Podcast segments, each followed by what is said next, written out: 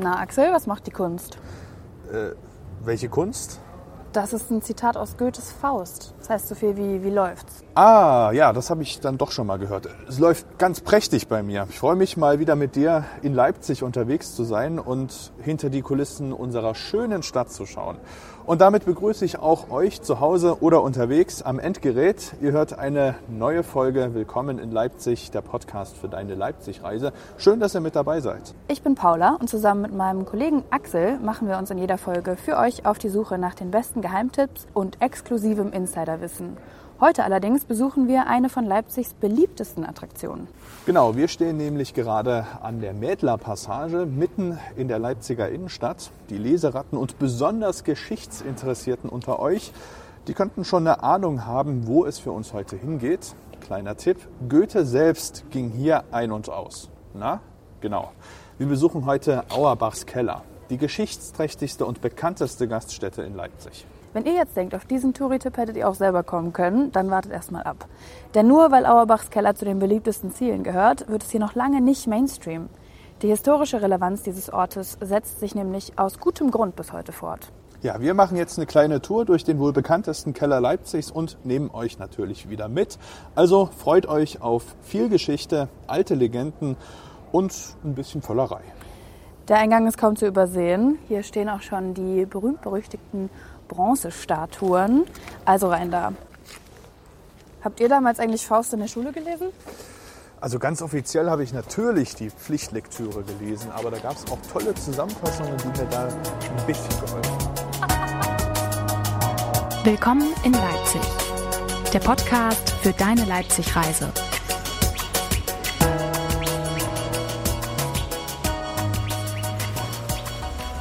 Hallo. Hallo. Hallo, ich bin Axel, das ist Paula. Hallo. Herzlich willkommen im Auerbachs Keller und ich bin hier der Fasskellermeister. Und ich werde euch durch die heiligen Hallen führen und mit euch gemeinsam etwas in die alten Zeiten eintauchen. Ja, super. Wir freuen uns sehr. Es hat schon was sehr Einladendes. Und wir sind sehr gespannt, was uns hier erwartet. Gut, meine Freunde, dann folgt mir.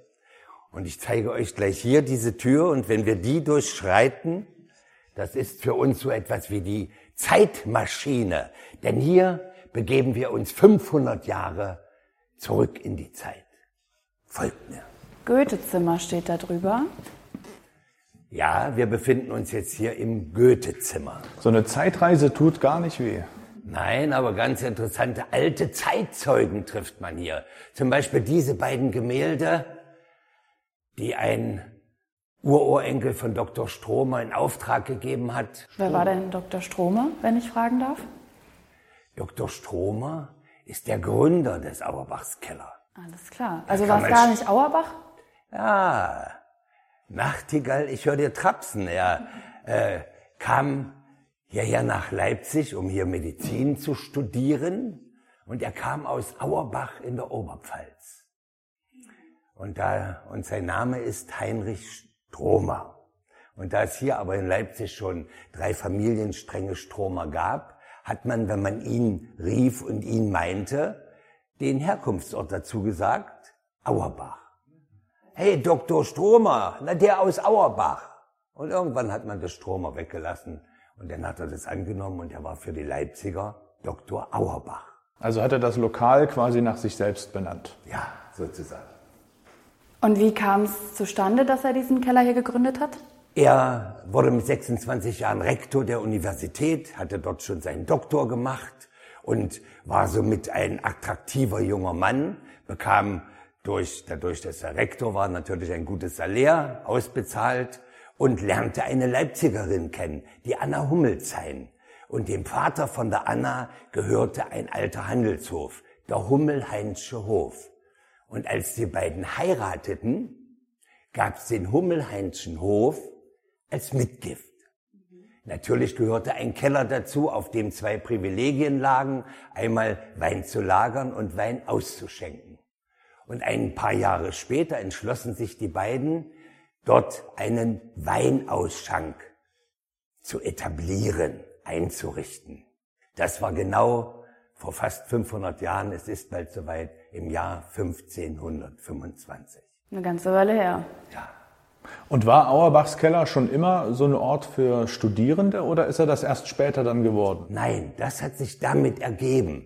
Denn das Besondere äh, daran war, viele denken, na ja, hatten denn die Leipziger vorher keine Kneipen? Natürlich, es gab die ganzen Zunftlokale, ja, und die Ratsherren hatten ja auch ihren Ratskeller, aber es gab noch keinen Weinausschank für Studenten, weil Studenten waren keine Vollbürger, denn es war früher nicht leicht, Bürger einer Stadt zu werden. Dr. Auerbach ist es auch erst durch die Hochzeit geworden, ja, aber da er Rektor der Universität war, richtete er hier ein, einen Weinausschank für Studenten, was sich natürlich sofort rumsprach. Ja, und seit dieser Zeit ist der Auerbachskeller mit der Uni, mit den Studenten, mit dem studentischen Leben verbunden. Und das ist er ja auch bis heute. Heute ist es auch immer noch eine der beliebtesten Gaststätten der Stadt. Alles ist hier in so einem sehr dunklen Holz gehalten, sehr mittelalterlich irgendwie. Im gotischen Stil. Es ist keine Neogotik, es ist Gotik. Ja, und hier ist also das Lutherzimmer, denn Lutherzimmer hat auch in einer gewissen Weise mit dem Auerbachskeller zu, äh, zu tun, denn es gab ja äh, 1519 die Leipziger Disputation, äh, als der Luther gegenüber dem Dr. Eck mit einem anderen Theologen aus Wittenberg äh, die Thesen verteidigen musste. Und Luther war ja damals unterwegs inkognito. Ja, äh, der Friedrich der Weise, der Kurfürst, hielt ja über ihn die Hand und das sehen wir auf dem anderen Bild als Junker Jörg. Ah, ja, und hier ist auch Stromer. Ja, genau. Das ist ein Bild von einem Leipziger Maler, der ein Historienmaler, der also, es ist nicht aus der Zeit, aber in der Zeit gemalt, äh, der Volker Polenz. Und hier sehen wir den Dr. Stromer beziehungsweise Dr. Auerbach, wie er den Dr.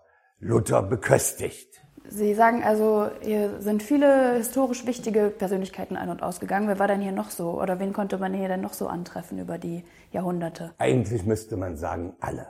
Bei manchen ist es nicht verbrieft, aber zum Beispiel August der Starke persönlich präsentierte hier ja zu einer Ostermesse 1707, wenn ich nicht ganz irre jetzt, äh, sein erstes Böttchersteinzeug ja, und seit dieser Zeit war das äh, ja der Repräsentationsraum des Meißner Porzellan in der Mittlerpassage. Jetzt ist es nicht mehr. Ja, oder zur Ostermesse 1713 ähm, präsentierte der sächsische Berghauptmann Karl von Kallowitz das Buch Silvia Cultura Economica, ein Buch zur wilden Baumzucht. Und darin ist erstmals der Gedanke der Nachhaltigkeit postuliert. Ja, ansonsten äh, haben sich natürlich hier das Wu ist Wu der Handelsleute, der Adligen hier getroffen. Wir haben oben äh, im, im Archiv haben wir äh, durchgängig die Gästebücher seit 1815, das sind äh, 1850, das sind mehrere zehn Meter, äh, wo wirklich äh, was hier zur zur Messe war in Leipzig, musste unbedingt auch in den Auerbachskeller gehen. Das war einfach eine Pflicht und man hat sich hier gesehen und wollte natürlich auch gesehen werden. Das finde ich aber ganz interessant, wenn eben das ja auch ein Ort für Studierende war und dann gleichzeitig auch ja, das Who is Who der, der Adligen hier war. Haben die sich denn vertragen am gleichen Ort? Ja, natürlich, es war teilweise so, dass es äh, dann äh, immer einen bestimmten Rahmen zu den Messen gab. Ja, aber natürlich haben die sich ja äh, vertragen, denn äh, die äh, Söhne und auch äh, später denn die Töchter äh, von Handelsleuten, von Adligen, die haben ja gemeinsam hier studiert. Also insofern gab es da keine so strikte Trennung, außer wahrscheinlich beim späten Feiern. da möchte man gerne mal Mäuschen spielen. Sehr genau, sehr genau. So, dann führt jetzt hier eine Treppe runter. Gehen wir da als nächstes lang?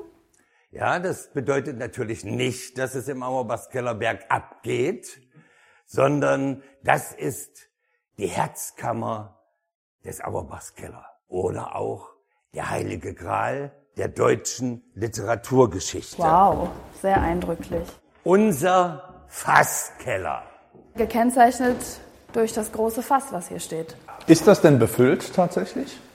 Na, heutzutage nicht mehr, aber man kann trotzdem Wein zapfen. Das mhm. hat mit unserem Mephisto zu tun.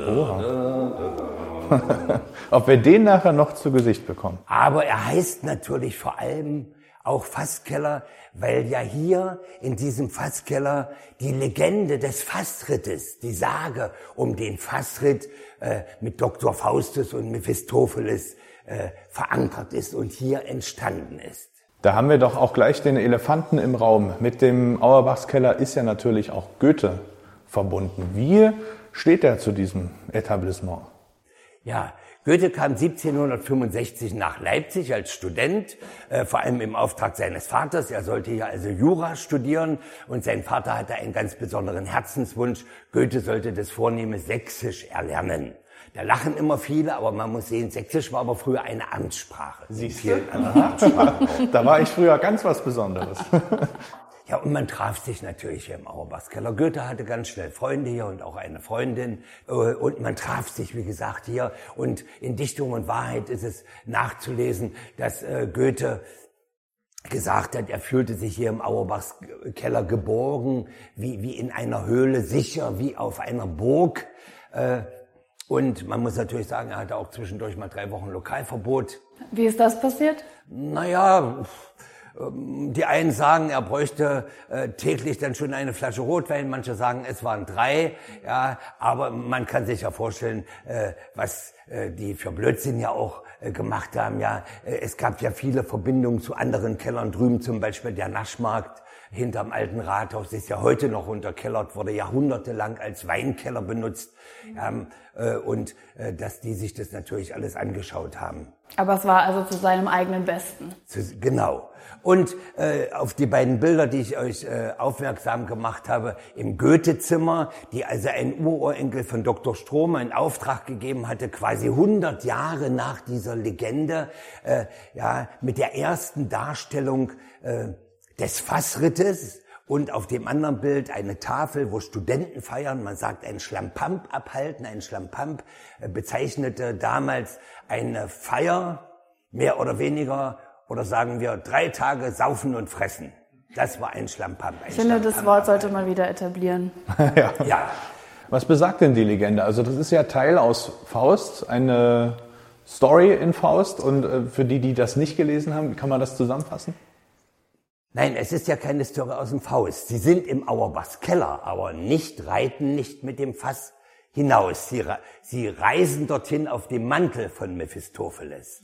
Man erzählte sich damals, äh, es ist ja, man muss sehen, es handelt sich alles um die Zeit um 1500 ja, oder das 15. Jahrhundert, Entstehung der Reichsmesseprivileg 1497 äh, durch Kaiser Maximilian, ja, aber um 1500, das ist die Zeit der Renaissance, es ist geschichtlich der Übergang vom Mittelalter in die Neuzeit. Und so sind auch die Menschen, die Figuren, um die es hier geht, einerseits schon sehr fortschrittlich, Universitätsprofessoren und andererseits aber mit einem Bein noch in der Vergangenheit verhaftet. Da sind sie noch Alchemisten, Magiere, Wunderheiler, Wahrsager. Ja, und da gab es einen Zeitgenossen, den Johann Georg Faust, genannt Dr. Faustus. Und der zog durch die Lande ja, und wenn er irgendwo aufkreuzte, eilte ihm ein Ruf voraus, wenn was wer kommt, Dr. Faustus.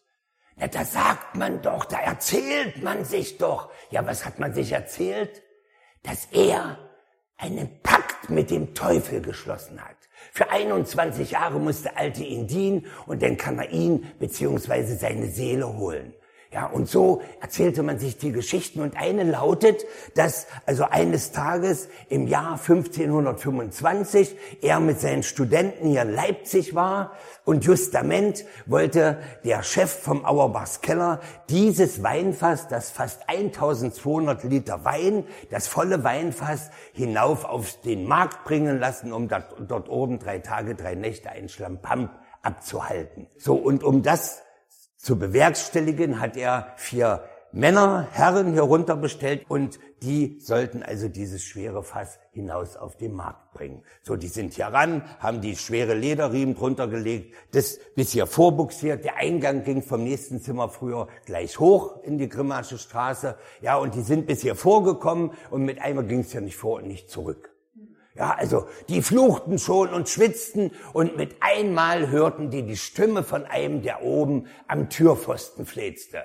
Ja, das war der Dr. Faustus. Und der rief hier runter, hey, vier so eine starken Kerle kriegen so ein kleines Weinfass nicht nach oben. Das muss doch ein Kerl alleine schaffen. Da sind die dem fast an den Hals gegangen, aber der Chef hier hat gesagt, na, gemacht, gemacht.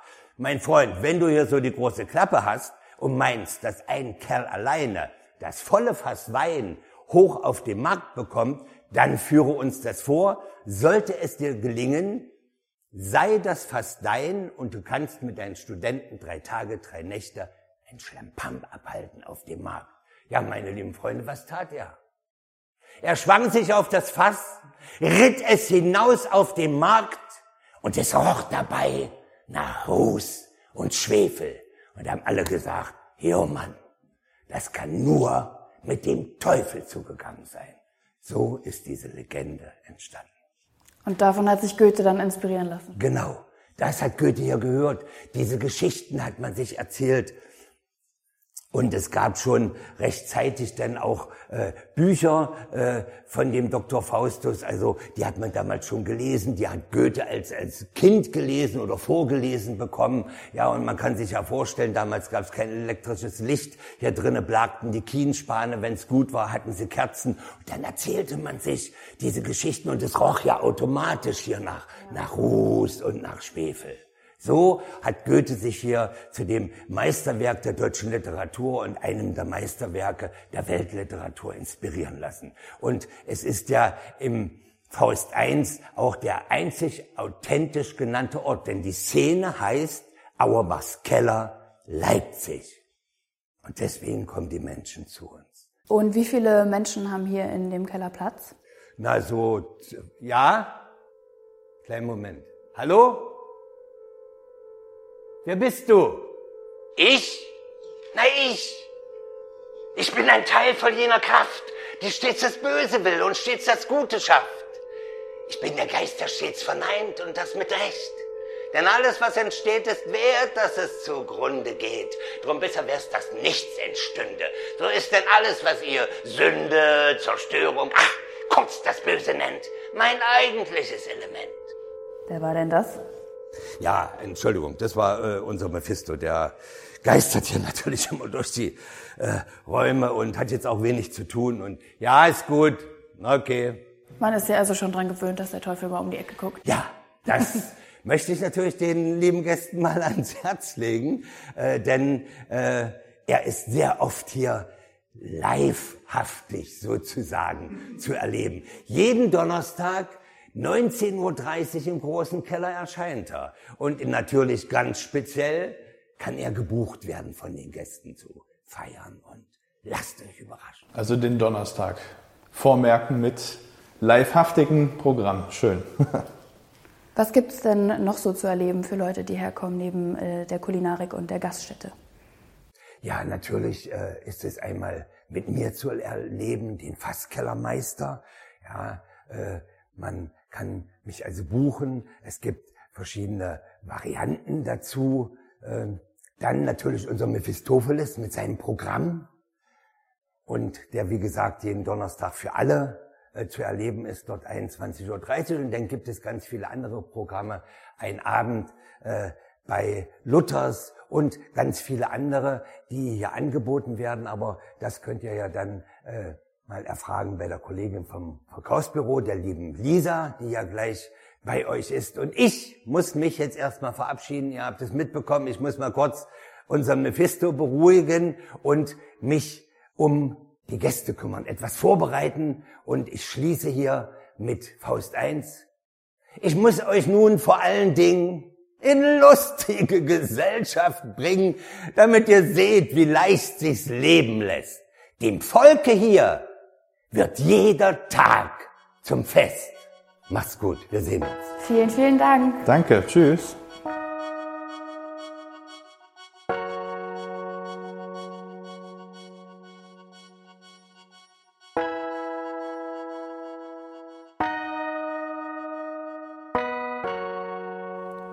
Ja, und da ist ja auch schon die angekündigte Kollegin. Wollen Sie sich vielleicht kurz vorstellen? Ja, hallo ihr Lieben. Mein Name ist Lisa Hennig. Ich bin seit September 2014 hier im Auerbachs Keller im Verkaufsbüro, mache grundsätzlich die Reservierung, verschiedenste Veranstaltungen, Führungen und was hier sonst noch so nebenbei ein bisschen anfällt, wie zum Beispiel jetzt dieser Podcast oder aber auch die Facebook-Seite und die Internetseite. Das ist so mein Aufgabenbereich. Genau über diese Veranstaltungen wollen wir jetzt auch noch ein bisschen reden. Für Touristen und Touristinnen, die herkommen, was gibt es denn für die für Programm und wo können sie das buchen? Also der Auerbachs Keller ist ja aufgrund seines Alters alleine schon ein Ausrufezeichen, was man hier in Leipzig gesehen haben muss. Ähm, man kann sich einfach nur wirklich in den großen Keller setzen, als Tourist eine Roulade oder unseren leckeren Wildschweinbraten essen und sagen, ich war mal da. Das ist so das Basic-Programm, sage ich mal. Dann kann man aber auch Stück für Stück noch ausbauen. Wir beginnen zum Beispiel mit unserer Führung, die circa 30 Minuten geht durch die historischen Räumlichkeiten. Man erfährt alles Wissenswerte vom Heinrich Strome, unserem Gründer, 15 1525 bis zur Neuzeit. Dann geht's weiter, dass man ähm, über Luther auch diese Führung machen kann, weil Luther ist ja unser zweites Standbein, unser Gründer, der Heinrich Stromer, war mit Martin Luther befreundet, hat ihm sogar eines Abends mal das Leben gerettet. Ne? Sonst wäre es vielleicht gar nicht so weit gekommen mit der Revolution. Wow. Hat, ja, Heinrich Stromer hat einen kleinen, großen Anteil, sage ich mal, dran. ja, das und, Leben ist wichtig. ja, genau. Und jedenfalls äh, haben wir den als zweiten Standbein aufgebaut mit der äh, Veranstaltung dann bei den Luthers privat. Das heißt, Katharina von Bora und Martin Luther sind höchstpersönlich hier bei uns im Fastkeller als Gastgeber für den Abend hier verwöhnen die Gäste mit einem schönen Viergangmenü und nebenbei kommen dann so immer kleine, so 10 bis 20, 15 Minuten Stücke, die äh, aus den Tischreden von Martin Luther überliefert sind. Also es gibt ein Buch, wo seine Tischreden festgehalten wurden und aus diesem Buch haben sie wirklich dieses Stück konzipiert. Also es ist sehr historisch, sehr genau. Und zwischendurch kann man die beiden auch fragen, welche Schuhgröße hat den Martin Luther oder hat, wie hat er sich die Haare gewaschen? Also die sind da wirklich sehr, sehr drin, äh, affin, ja. genau, richtig drin in dem Thema. Das ist sehr schön. Dann hat man natürlich noch die Fasskellerzeremonie mit unserem Fasskellermeister, der taucht ein in die Geschichte des Hauses und ähm, sagt gerne was zu der Geschichte mit dieser äh, Faustsache, diese, wie das überhaupt dazu kommt. Und man taucht ein in diesen Faust. Man sieht es ja jetzt zwar nicht leider im Fasskeller, aber ich kann es gerne mal ein bisschen beschreiben. Hier sind sechs wunderschöne ähm, Gemälde, die mhm. Szenen des Faust darstellen. Die sind so, na, ich sag mal, Ende des 19. Jahrhunderts angefangen worden zu malen auf Leinwand und dann aufgeklebt auf unseren äh, Kalksteinbogen, auf diesen äh, Rundtunnel sozusagen, sieht es jetzt hier aus quasi. Und die haben einiges schon mitgemacht. Und sind Dafür aber sehen sie aber wirklich sehr schön erhalten aus. Ja, genau. Wir haben auch regelmäßig ähm, den Denkmalschutz hier drinnen, der auch mal aufpasst und nachguckt und nachforscht. Aber auf jeden Fall baut er auf diese Macht der Bilder, wie wir immer so gerne sagen, diese Fasskellerführung auf, taucht mit den Gästen in den Faust ein. Und das macht man quasi, um das nochmal mitzuerleben und einfach sagen, ich habe den Faust mal erlebt, ich kann das besser verstehen. Weil für mich war es beispielsweise auch in der Schule so, Faust, ja, trockener Stoff. Gegen uns genauso. Das ist sehr einfach. Ähm, ja, langweilig mal gewesen. Man musste es mal gemacht haben. Aber sobald man dann mal hier im Auerbachs Keller ist und diese Szenen sieht und so ein bisschen wirklich tiefer sich das vorstellt und eintaucht, dann hat man ähm, auch das Verständnis am Ende für den Faust und merkt eigentlich, was das überhaupt für eine Geschichte ist. Allein schon dadurch, dass das hier was wirklich Greifbares und Realeres irgendwie auch bekommt. Ähm, ja, und dann geht's weiter, dass man äh, ja auch erleben kann, wie Goethe hier war, also dass man quasi einen kleinen Bezug zu Goethe herstellt und man sagt ja, er hat sehr viel autobiografisches in Faust I mitverarbeitet und irgendwann im Suff soll dann diese Auerbachs Kellerszene entstanden sein. Er war ja als Student von 1765 bis 68 hier in der Stadt und ähm, hat das dann wohl irgendwie mal niedergeschrieben, als er nicht mehr ganz so nüchtern war und den Rest des Dramas dann irgendwann drum gebaut. Und äh, als nächstes gibt's dann noch den Schlampamp. Also wir haben auch einen Schlampamp, wie man hier so schön sagt. Es gibt im großen Keller einen Tisch, der quasi wie die Auerbachs Kellerszene Wein fließen lassen kann. Also es werden zwei Zapfhähne in diesem Tisch montiert und dann kann man aus diesem hölzernen, verzauberten Tisch den gesamten Abend über Wein genießen, entweder mit einem schönen Menü oder auch einem Essen à la carte. Das ist äh, so für kleinere Gruppen, so ab acht Personen, immer was ganz Schönes, mal was Außergewöhnliches, dass man einfach mal sagt, ja, machen wir mal sowas. Ne? Ja, also, klar. Und wo buche ich das alles? Das buchen Sie entweder über die Internetseite. Wir haben unsere Veranstaltungen aufgelistet mit den äh, jeweiligen Daten. Also viele Veranstaltungen gibt es mehrmals im Jahr, dass wir einfach den Bedarf stillen können, weil unsere Fasskellerzeremonie zum Beispiel sehr beliebt ist. Da gibt es immer feste Termine. Oder diesen Schlampamp zum Beispiel gibt es dann über den Button Arrangements. Da kann man dann sehen, was für welche Gruppengröße jeweils geeignet ist. Also das sind sehr, sehr vielfältige Angebote. Ähm, eingestellt. Man muss nicht nur im Auerbachs Keller bleiben. Wir haben auch verknüpfte Arrangements, zum Beispiel mit dem Kabarett Sanftwut, dem Kabarett Akademiksan, dem Kristallpalast Varieté, dem Panometer Leipzig, dem Zoo Leipzig, dass man einfach sagt, man nimmt Auerbachs Keller mit, da sind wir wieder auf dieser touristischen Schiene. Man hat ihn mal gesehen und man hat aber gleichzeitig noch ein anderes Erlebnis, wo man jetzt auch ähm, mal sagen kann, wir haben es einfach mitgenommen, wir haben den Auerbachs Keller mal besonders erlebt in diesem Rahmen. Es gibt Führungen dazu, wie gesagt, oder einfach nur ein Essen. Wenn ich jetzt Lust habe auf so ein Event, muss ich da mit einer großen Hochzeitsgesellschaft kommen oder kann ich auch äh, zu viert kommen und mich dann eben mit anderen Leuten hier verköstigen lassen und dann hier zu, sozusagen gepaart werden? Ja, das kommt ganz drauf an. Also es gibt zum Beispiel diese Fasskellerzeremonie für Individualgäste. Da gibt es feste Termine, auch auf der Homepage und Veranstaltungskalender zu sehen. Da kann man sich zu zweit, zu dritt ähm, sagen, entschließen, wir machen das jetzt und da setzt man sich dann mit anderen so ein Puzzletische oder man äh, wird hier quasi im Raum dann platziert mit mehreren anderen Gästen. Es gibt aber auch noch die Führungen, wo man jetzt als Individualgäste auch spontan sagen kann, wir möchten dran teilnehmen. Dann gibt's noch Stadtrundgänge, die quasi mit uns ähm, als Highlight dann aufwarten können. Das ist auch möglich für Individualgäste. Aber größere Sachen wie zum Beispiel jetzt das Panometer, das Zoo-Arrangement, das ist alles so für Gruppen ab 10 bis 20 Personen gedacht. Auch unsere Fasskellerzeremonie, wenn man dann wirklich hier für sich sein möchte, ab 25 Personen. Das ist einfach, ähm, ja, dass man den Rahmen nicht kaputt macht, dass man dann jetzt sagt, ähm, man möchte jetzt diese Fasskellerzeremonie mit einem schönen Buffet genießen, man ist aber nur 25 Leute, dann kann man es wirklich gerade so durchziehen. Man sieht ja auch von den Räumlichkeiten her hier, wir haben nur begrenzten Platz immer. Also wir haben eine Untergrenze und eine Obergrenze bei den meisten Arrangements, dass es auch noch im Rahmen bleibt, dass wir dann einfach sagen können, so ist es noch gemütlich, so ist es auch für jeden noch ein Erlebnis. Und wie viele Gäste haben hier insgesamt Platz? Bei der Frage wurden wir vorhin unterbrochen vom Mephisto. Ja. Oh, hat er wieder Ärger gemacht. Äh, ja, also circa kann man sagen, man hat 600 Plätze, 600 Stühle hier.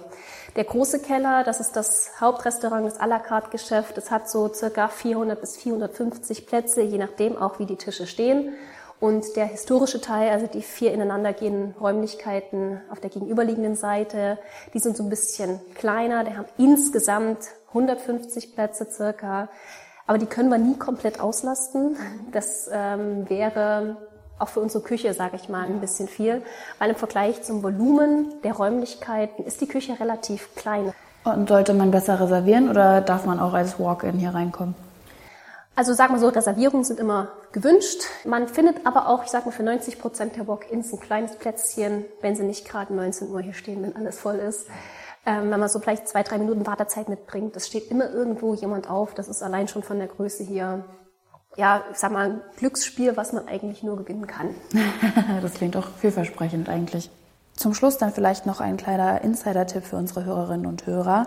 Welcher der 600 Plätze ist denn der beste? Also für den ja, Otto-Normalgast, sage ich mal, ist im großen Keller eigentlich für jeden was dabei. Es gibt viele, die unseren äh, Seitenbereich diese kleinen Nischen bevorzugen, wo so acht bis zwölf Personen dran sitzen als Tafel, was auch ein bisschen separierter ist von den anderen Gästen, dass man nicht den ganzen großen Keller mitbekommt. Es gibt aber auch einige, die sagen, wir möchten mitten in der Mitte sitzen, um das alles einfach aufzusaugen, wenn man schon mal da ist, das mitzunehmen. Und viele bevorzugen natürlich den separaten Bereich, wie zum Beispiel hier den Fasskeller, wo man einfach sagt, hier hat man das meiste Ambiente, die meiste Atmosphäre, die man so mit sich ähm, ja, mitnehmen kann. Und als kleinen Insider-Tipp, wenn Sie jetzt gerade so angesprochen haben, gibt's unseren ja, Schlampamp-Tisch, den hatte ich ja schon angesprochen und den kann ich euch ja gerne nochmal zeigen. Dann lass uns da mal hingehen.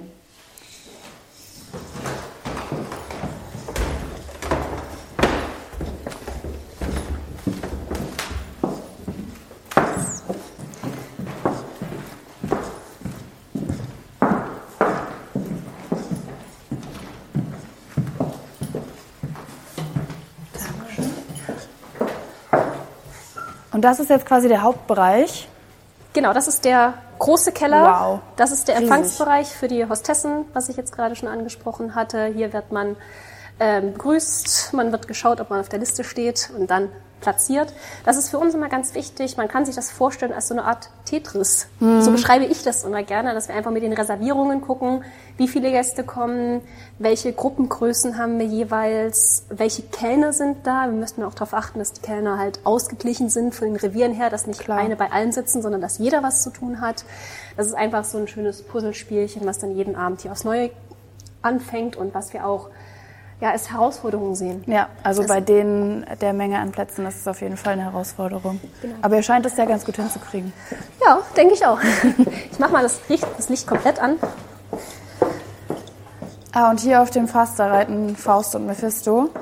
Genau, das ist sozusagen unser Zweitfass. Das Originalfass steht ja im Fasskeller, aber dass die Gäste auch einfach mal sagen können, wir haben im großen Keller das Fass gesehen, haben wir einfach noch ein Zweitfass platziert. Und unsere zwei Figürchen hier, dass die Gäste was zu sehen haben, was zu Sehr gucken schön. haben. Genau, und der Champagner-Tisch ist hier vorne gleich, die erste Nische. Und da sind dann sozusagen die beiden Öffnungen für die Zapfhähne zu sehen. Okay. Da wird es dann schön montiert und dann kann man, wie gesagt, als Grüppchen so ab acht Personen hier sitzen. Ähm, entweder Essen à la carte, dass sie sich gerade aussuchen, nach was ein ist, oder man kann zum Beispiel ein schönes Menü gelesen, äh, genießen. Man hat äh, Spanferkel dann hier als Hauptgang zum. Selbstmarschieren. Ne? Also da kann man auch selbst Hand anlegen und Wow. den Spanferkelrücken zu Leibe rücken. Richtig viel Erlebnis. Und ist dann eins für Weißwein und eins für Rotwein? Oder kann man sich das. Ah, okay. Genau, es ist eins für weiß und eins für rot. Unsere Thekengeister, also Buffetiers, wie wir sehr offiziell nennen, die haben dann hier ihre Technik, die eingebaut wird. Und dann geht alles seinen Gang. Ja, und dann bitte ich euch einfach schon mal Platz zu nehmen an unserem Schlampamp-Tisch. Ich schicke dann vielleicht den äh, Thekengeist, vielleicht auch die Mephisto noch mal kurz vorbei, dass ihr euch noch mal ganz kurz verwöhnen könnt. Ansonsten danke für das Gespräch. Danke Ihnen. Gerne. Vielen Dank. Und heute noch einen schönen Tag bei uns. Danke, das wünsche ich Ihnen auch. Wir setzen uns jetzt mal hier mal hin. Ja, Wiedersehen. Tschüss. Tschüss. Das Wort Schlampamp werde ich auf jeden Fall in meinen Sprachgebrauch übernehmen. Ja. Das ist schon fest in meinem verankert. Habe ich dich noch nie sagen hören. Nee, ich wollte auch noch mal cool sein.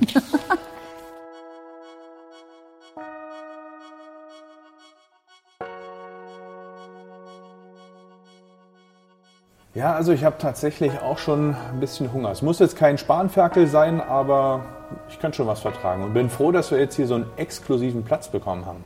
Man sieht auch von hier wirklich schön über diesen ganzen Keller mit den äh, schönen Farben und allem. Und ich finde es gut, dass wir jetzt nochmal einen Moment haben, das alles ein bisschen sacken zu lassen, was wir gerade erlebt haben. Ich muss sagen, mich hat es bisher noch nicht so wirklich in Auerbachs Keller gezogen. Mich trifft man aber auch eher in Clubs als in Gaststätten, ehrlich gesagt. Aber die Tour heute hat mir gezeigt, dass der Hype seine Berechtigung hat. Wenn die Wände hier sprechen könnten, hätten sie bestimmt die spannendsten Geschichten zu erzählen. Und von genau diesen Geschichten haben wir heute zumindest eine ganz kleine Ahnung bekommen. Ja, ich war tatsächlich auch noch nicht hier unten, also zumindest nicht im Keller. Mit der Schule sind wir unzählige Male oben durch die Passage gegangen und am Eingang gewesen, weil das ja doch so ein geschichtsträchtiger Ort ist. Aber das war eben immer auch nur so eine Durchgangsstation. Umso schöner, dass ich jetzt endlich auch mal hier unten war. Und ich denke, dass ich schon mal wiederkomme. Ich würde sagen, ich hole uns mal eine Saftschorle und treffe dich gleich genau hier wieder. Und euch, liebe Hörerinnen und Hörer, treffen wir hoffentlich in der nächsten Folge dieses Podcasts wieder. Überall dort, wo es Podcasts gibt, unter Willkommen in Leipzig, der Podcast für deine Leipzig-Reise. Ja, in der nächsten Folge haben wir für euch eine Schlechtwetter-Alternative. Also wenn der Stadtspaziergang mit anschließender Einkehr mal nicht möglich ist. Für uns geht's dann nämlich ins Kino. Aber nicht nur mit Leinwand, sondern auch mit Bühne und Live-Programm. Was es damit auf sich hat, das erfahrt ihr dann beim nächsten Mal. Also kauft schon mal Popcorn und schaltet unbedingt wieder ein. Wir freuen uns außerdem über eine Bewertung bei Apple Podcasts und jetzt ganz neu auch bei Spotify. Und damit verabschieden wir uns von euch für heute. Macht's gut, tschüss und bis zum nächsten Mal. Macht's gut. Ciao. Willkommen in Leipzig. Der Podcast für deine Leipzig-Reise.